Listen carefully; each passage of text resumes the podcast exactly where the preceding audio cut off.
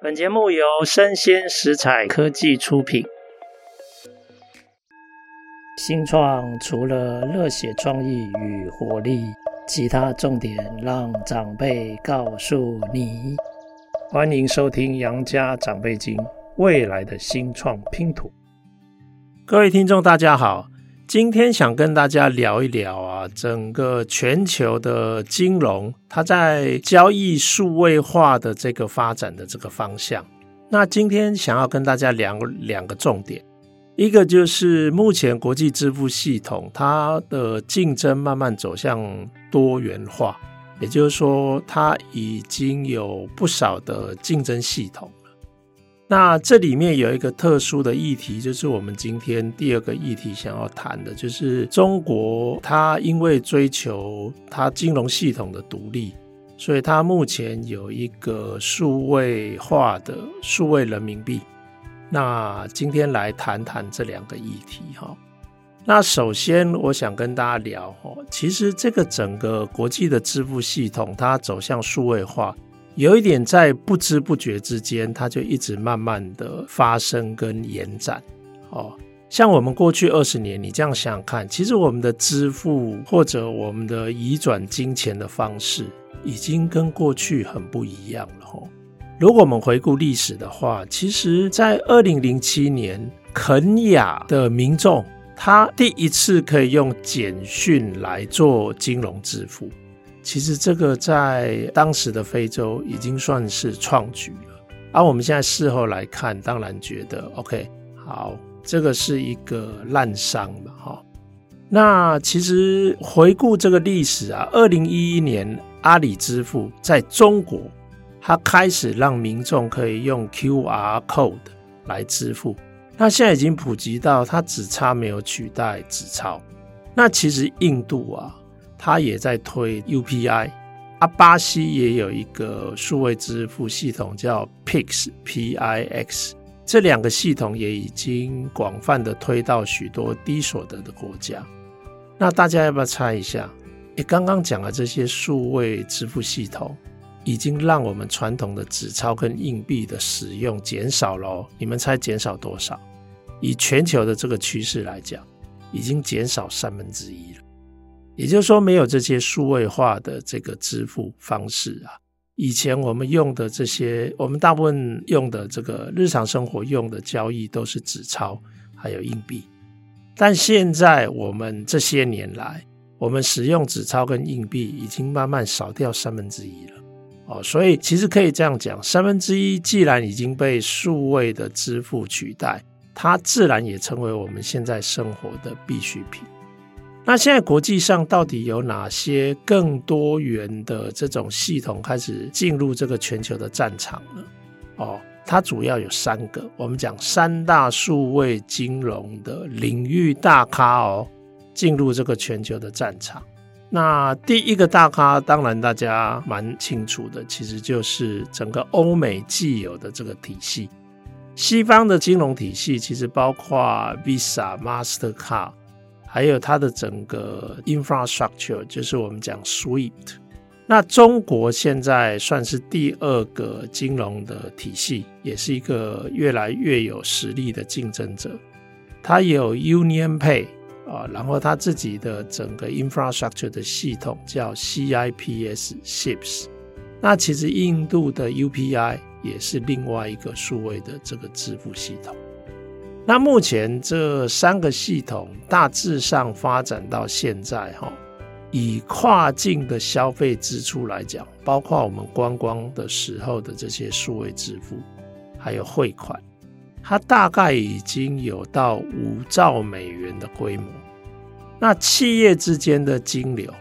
其实更大，大概是刚刚消费者的这种金流的八倍，所以它大概四十兆美元左右。那刚刚讲的这样的一个国际数位支付的这个战场啊，有欧美、有中国、有印度这三个大咖目前在竞争。那这三大阵营的竞争目前越来越激烈哈。那欧美我们不要讲，它是既有的，我们讲 incumbent，就是原本的系统。那目前新的挑战的系统，以中国的系统来讲，我们讲阿里支付，目前海外的商用者大概两百五十万户。那中国它的 UnionPay 啊，它的使用的这个商用户啊，目前有六千五百万户。它单以交易量来讲，其实已经是世界第一了。但是如果以使用的商用户来讲，它目前还次于 Visa，因为 Visa 的商用户大概有一亿户左右，哦，所以它交易量比较大，但是它的使用的这个商用户户数还不如 Visa。那现在印度的这个阵营啊，以 UPI 为主。它目前快速的推展哦，比如说，它才刚跟这个新加坡已经进行支付系统的连接，所以有了这个连接之后啊，所有的消费者他都可以在境外，然后利用这个连接，他可以直接，比如说新加坡的消费者，他可以在新加坡的境外，他用印度的这个 UPI 的系统。但是他用的是他们国内非常熟悉的平台界面来进行支付。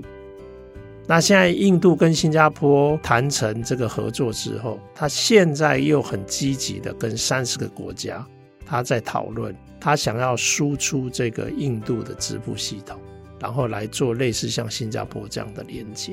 哦，那目前还有另外一个路线哦，就是去年十一月哈。中国的央行哦，以中国央行为首的四个央行，他们已经成功的测试央行来使用这个数位货币来进行跨境交易这样的这种交易金流。那这个等一下在我们的第二个重点的时候，我们会来聊一聊哦，中国的央行的这个数位货币。好那亚洲哈，目前发展这些自己独立的系统，当然很多目的。那其中一个目的是希望可以降低对既有欧美主导的金融体系的依赖性。举例来讲，现在欧美阵营跟中俄阵营对峙，其实俄罗斯自己的系统哦叫做 MIR 啊，它就有减缓被欧美制裁的功能，其实是稍微疏解一下了啊。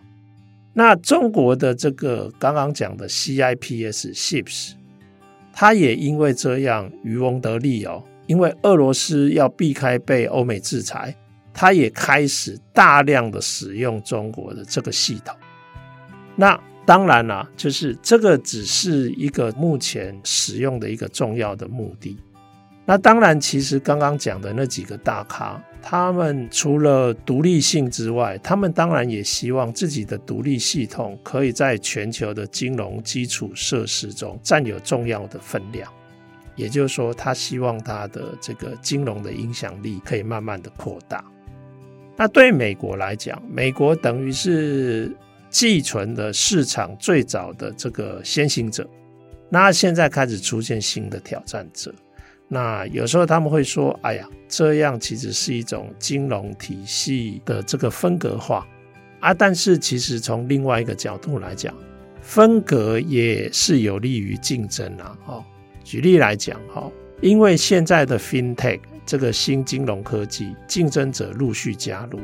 其实原本我刚才我们讲的这个 infrastructure 就是跨国的这种金融交易的资讯的这个系统 SWIFT，这个是欧美主导的系统，它本来很难用的，那就是因为这些新的这个金融科技竞争者进来，它就开始做升级，而且收费也几乎减半，所以这就变成说是多系统竞争带来的一个好处。那其实很多使用者也都一直反映，其实欧美的信用卡系统早该做整顿。为什么？举例来讲，现在以欧美既有的这个 Visa 跟 Master 的这个信用卡，它跨境交易收一趴的服务费，其实收的服务费非常的高，它等于可以贡献公司一个 percent 的服务费，可以贡献公司五十 percent 的净获利。如果你去看所有的全球的上市公司啊，这种定价其实在上市公司里面已经都是最高哦，名列前茅。所以这就表示说，没有竞争的这个压力啊，其实他们的收费定价就偏高。哦，那目前阿里支付，还有印度的 UPI，包括还有东南亚的 GrabPay，还有新加坡或巴西刚启动的 WhatsApp Pay，WhatsApp 现在也有它自己的支付系统。其实这些支付系统加入这个市场竞争。其实对市场的这个发展啊，至少对消费者是有很大的好处的。那很多人会主张说，诶，其实这么破碎或分散的系统会不会降低效率？其实如果是国内的支付市场的话，它确实是有比较明显的网络效果。也就是说，你网络要越大，那你彼此交易方都在这个网络里面。那你做交易、做支付，当然会有一定的网络的使用效率。但是跨境支付其实性质就不太一样，因为跨境支付的使用者啊，大部分都希望他使用的这种界面也方便在母国使用。哦那因为他就不用转换到新的这个系统上面，所以它不但比较便利，也比较便宜。哦，所以其实现在的使用者，他们是更愿意接受更多不同的选择。所以也就是说，其实国内的支付市场跟跨国的这个支付的市场的性质是不同。哦，所以他们比较可以接受分散式的不同的这种系统。哦，那这个就是目前的这个现况。所以可以这样讲哈，其实国际支付的系统有开始走向多元化竞争的方向。那目前主要的三个竞争者有欧美既有的系统，有中国自己极力推动的系统，然后还有印度，他们也在推相关的系统。那这三个是三大，那另外当然还有一些小型的系统，他们也希望能够有立足之地。哦，这个是目前的状况，供大家参考。那现在来聊一聊哦，中国追求金融系统的独立性哦，他们推的这个数位人民币哦。那现在中国啊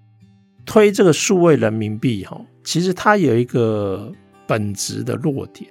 因为它推这个数位人民币，一个非常鲜明的动机是要做资本流动的管制。可是偏偏，如果你的资本是被管制，是被明显的限制，那就会让很多使用者觉得不方便。所以国际社会啊，不太愿意使用人民币作为主要的货币，这个是一个非常重要的结构性的原因啊。但是不管怎么样哈，中国还是开始尝试数位人民币的推展。目前哈。他们大概是从二零二零年的五月开始，大概就从十五个省，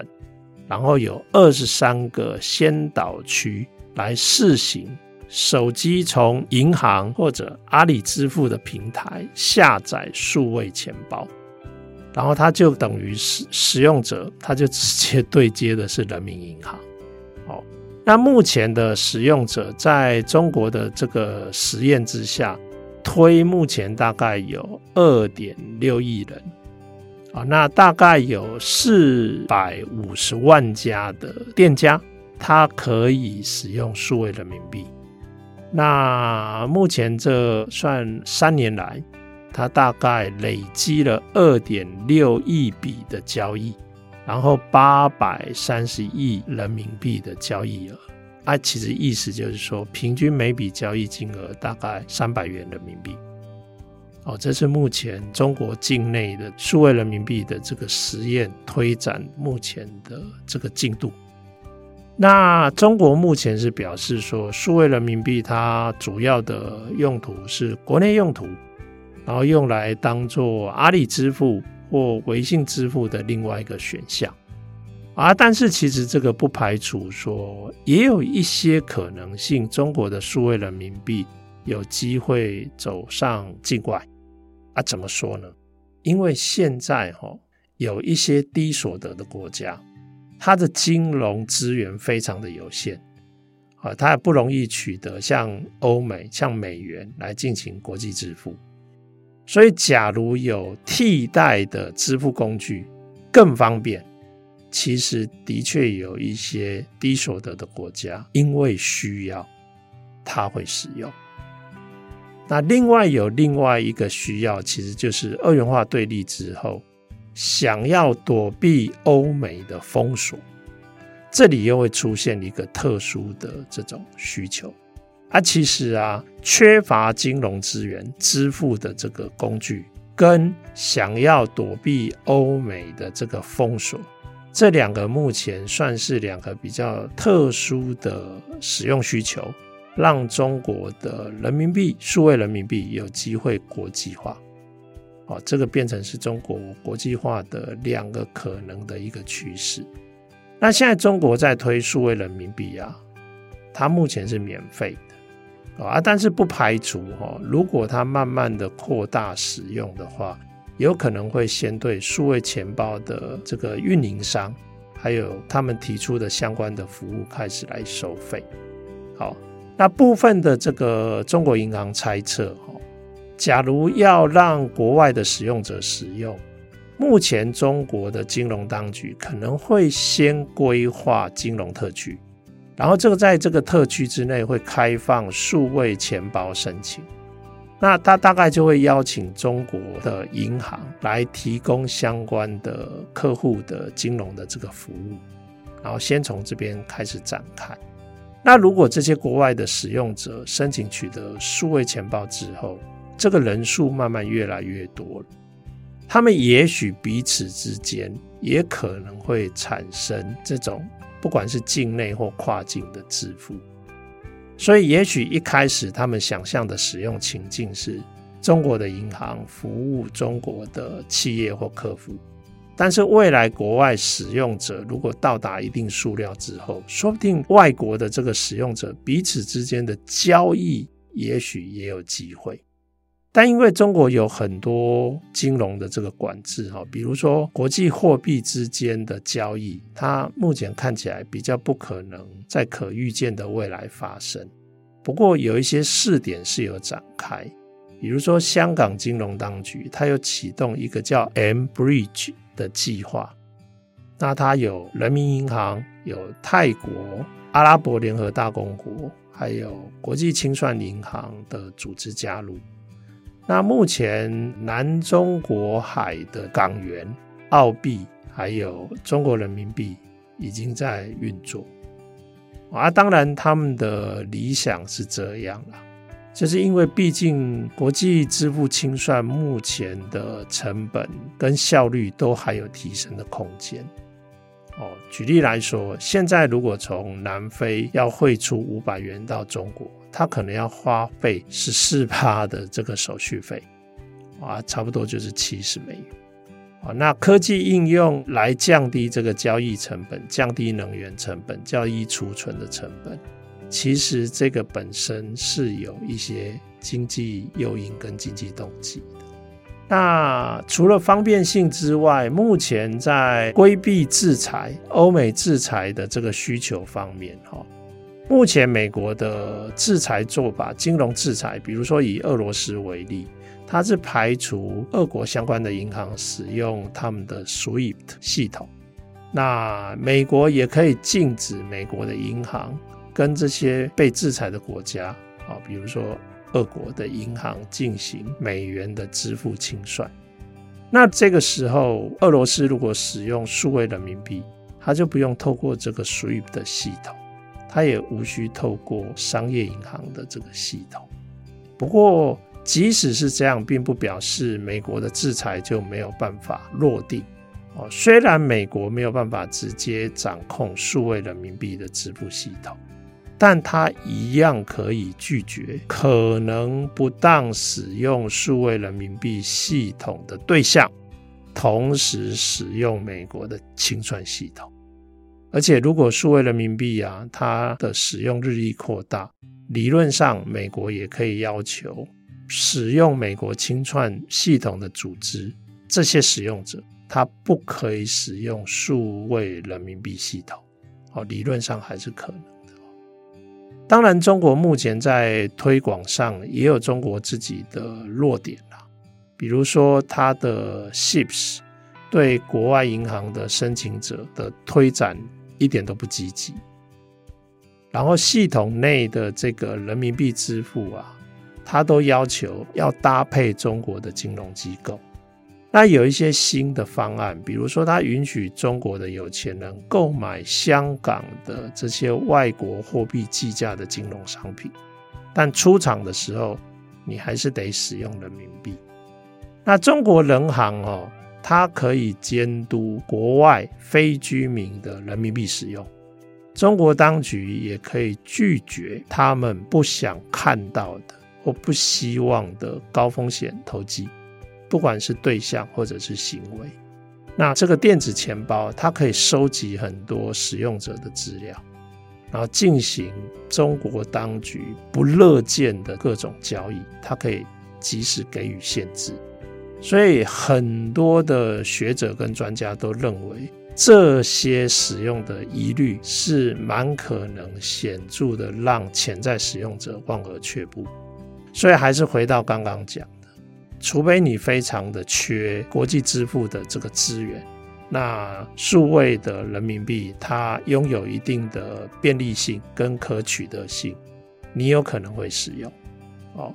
那这里很多都是低所得的国家，因为他们本来就很难取得美元这个国际支付工具来进行贸易支付，所以它有可能被迫要使用数位人民币。而，啊，另外。其实有很多人，他们并没有很明显的资金外移的需求。那如果是这样的话，其实中国对资本的这个管制的这些相关的限制，也有可能有不少的使用者，其实他们是不会受到影响的。所以这些使用者当然就可能不会因为中国的资本管制而感到使用上有什么特别的不便。那他们还是有可能会使用数位人民币，哦，那这个大概就是这一周我想要跟大家分享的一些国际的金融支付数位化的一些趋势，给大家参考。那希望对大家有所帮助。我们下次见。